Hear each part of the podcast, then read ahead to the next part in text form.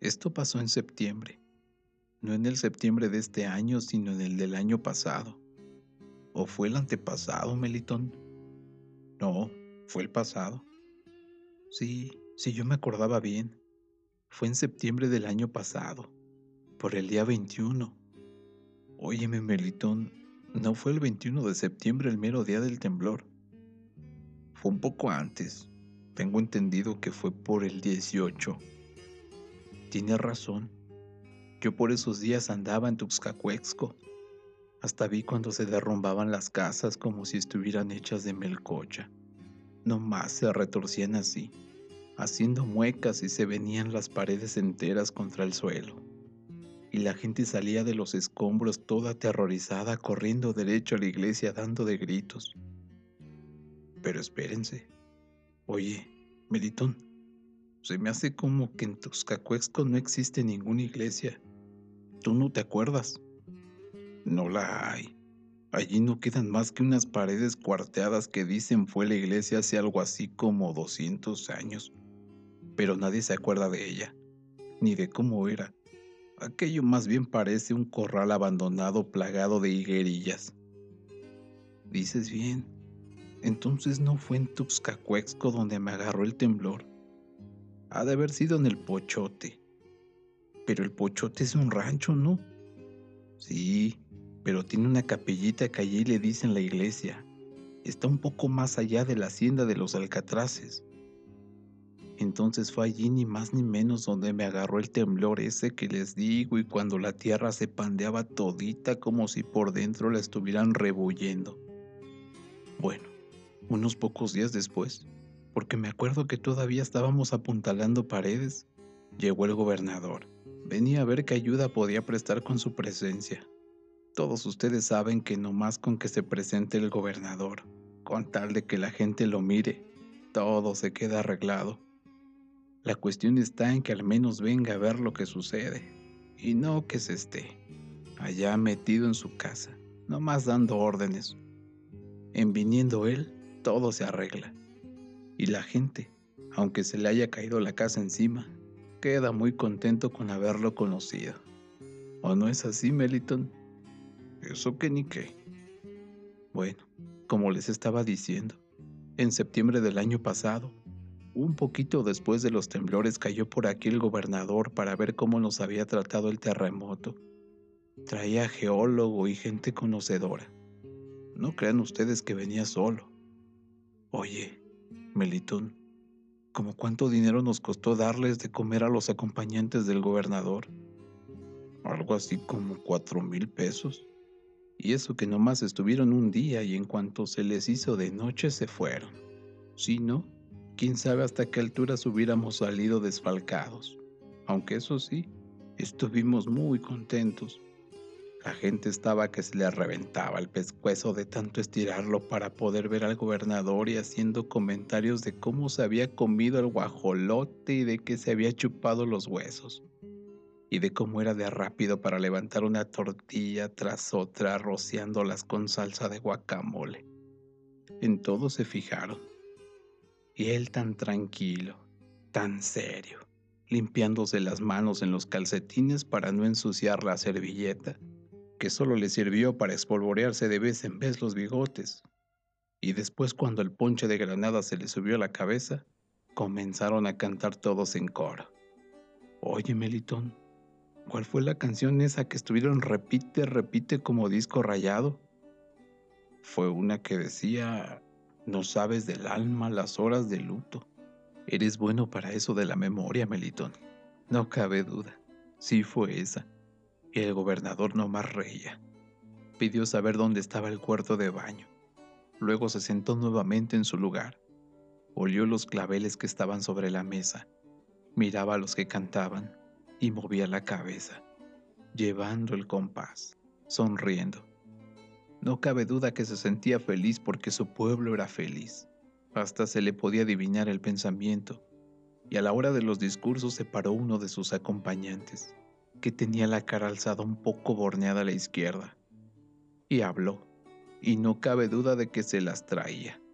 Habló de Juárez, que nosotros teníamos levantado en la plaza, y hasta entonces supimos que era la estatua de Juárez, pues nunca nadie nos había podido decir quién era el individuo que estaba encaramado en el monumento aquel.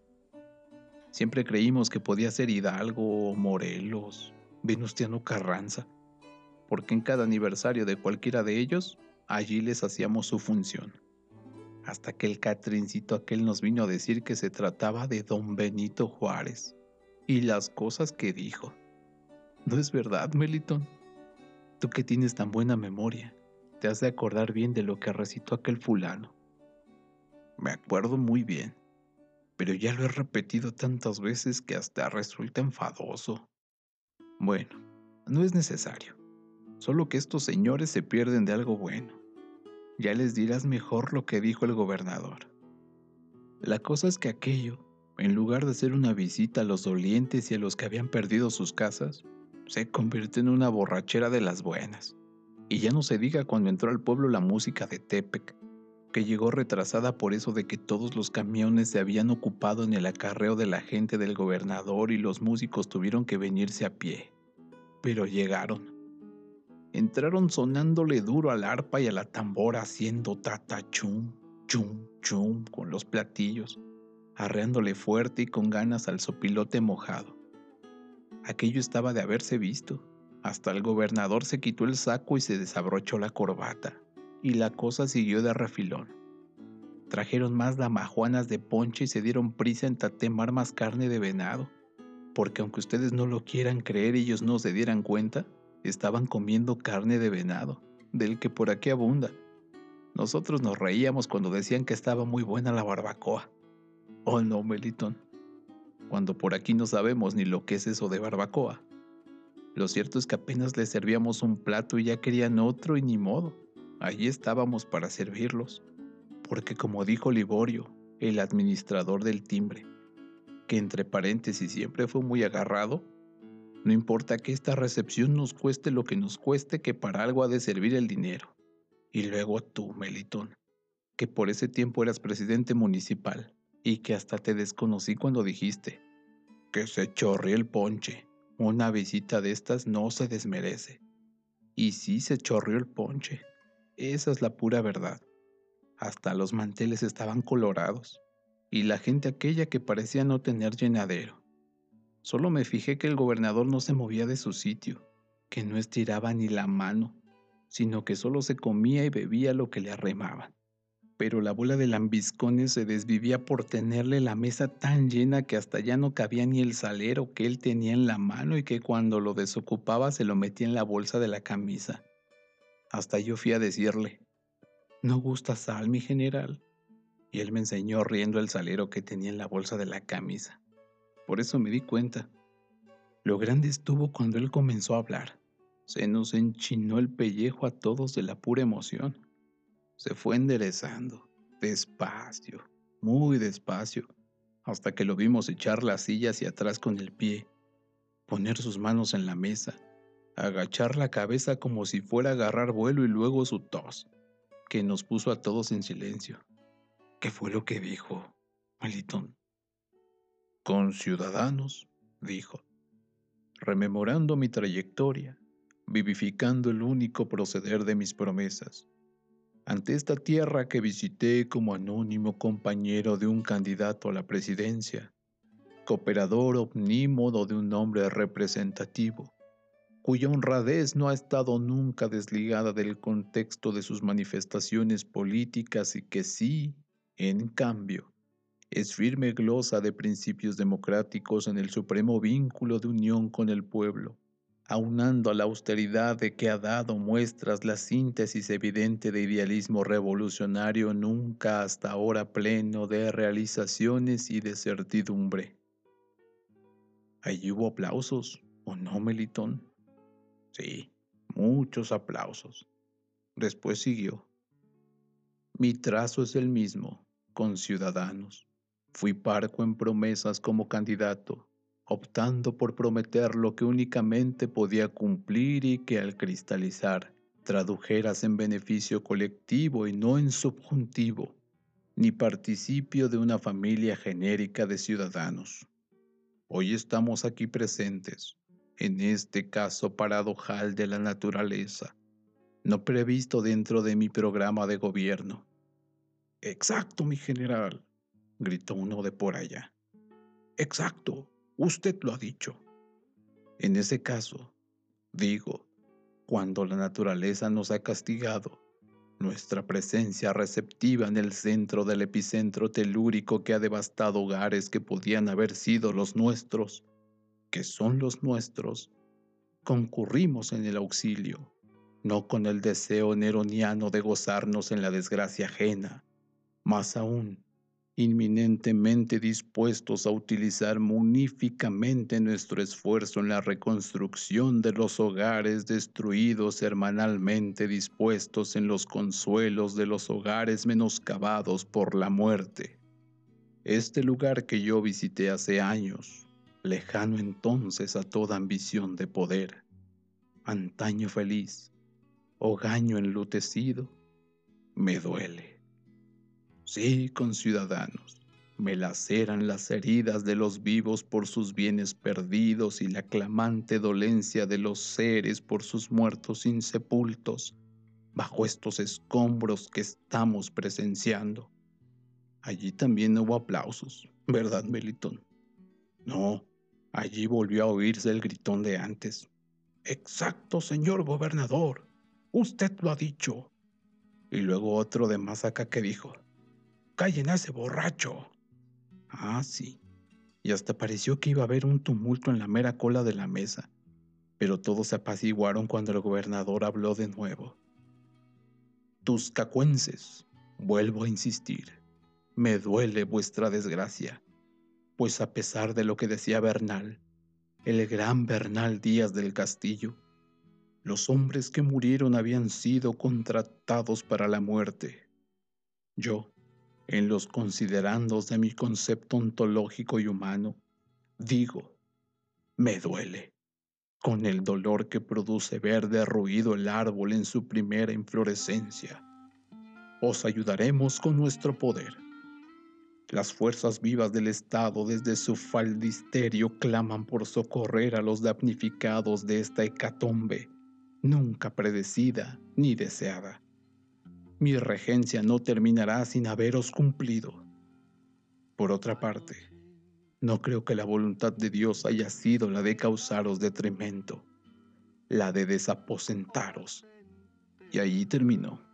Lo que dijo después no me lo aprendí porque la bulla que se soltó en las mesas de atrás creció y se volvió rete difícil conseguir lo que él siguió diciendo. Es muy cierto, Melitón. Aquello estuvo de haberse visto. Con eso les digo todo. Y es que el mismo sujeto de la comitiva se puso a gritar otra vez, ¡Exacto! ¡Exacto! con unos chillidos que se oían hasta la calle. Y cuando lo quisieron callar sacó la pistola y comenzó a darle de chacamotas por encima de su cabeza mientras la descargaba contra el techo. Y la gente que estaba allí de mirón echó a correr a la hora de los balazos y tumbó las mesas en la caída que llevaba y se oyó el rompedero de platos y de vidrios y los botellazos que le tiraban al fulano de la pistola para que se calmara y que nomás estrellaba en la pared.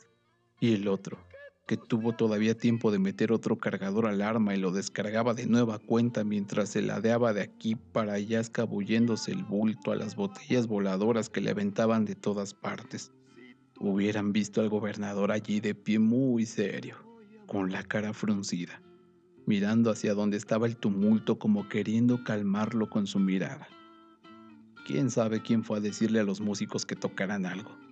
Lo cierto es que se soltaron tocando el himno nacional con todas sus fuerzas, hasta que casi se le reventaba el cachete al del trombón de lo recio que pitaba. Pero aquello siguió igual. Y luego resultó que allá afuera, en la calle, se había prendido también el pleito le vinieron a avisar al gobernador que por allá unos se estaban dando de machetazos. Y fijándose bien, era cierto, porque hasta acá se oían voces de mujeres que decían, aparten los que se van a matar. Y al rato otro grito que decía, ya mataron a mi marido, agárrenlo. Y el gobernador ni se movía, seguía de pie.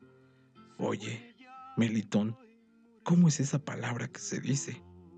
Impávido, eso es, impávido. Bueno, con el argüende de afuera la cosa aquí dentro pareció calmarse. El borrachito del exacto estaba dormido. Le habían atinado un botellazo y se había quedado todo despatarrado tirado en el suelo. El gobernador se arrimó entonces al fulano aquel y le quitó la pistola que tenía todavía agarrada en una de sus manos agarrotadas por el desmayo. Se la dio a otro y le dijo, Encárgate de él y toma nota de que quede desautorizado a portar armas. Y el otro contestó, Sí, mi general. La música, no sé por qué, siguió toque y toque el himno nacional, hasta que el catrincito que había hablado en un principio alzó los brazos y pidió silencio por las víctimas. Oye, Melitón, ¿por cuáles víctimas pidió él que todos nos asilenciáramos? Por las del Efipoco.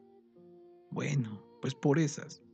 Después todos se sentaron, enderezaron otra vez las mesas y siguieron bebiendo ponche y cantando la canción de esa de las horas de luto. Ahora me estoy acordando que sí fue por el 21 de septiembre el borlote, porque mi mujer tuvo ese día a nuestro hijo Merencio, y yo llegué ya muy noche a mi casa, más bien borracho que buenizano. Y ella no me habló en muchas semanas arguyendo que la había dejado sola con su compromiso ya cuando se contentó me dijo que yo no había sido bueno ni para llamar a la comadrona y que tuvo que salir del paso a como Dios le dio a entender.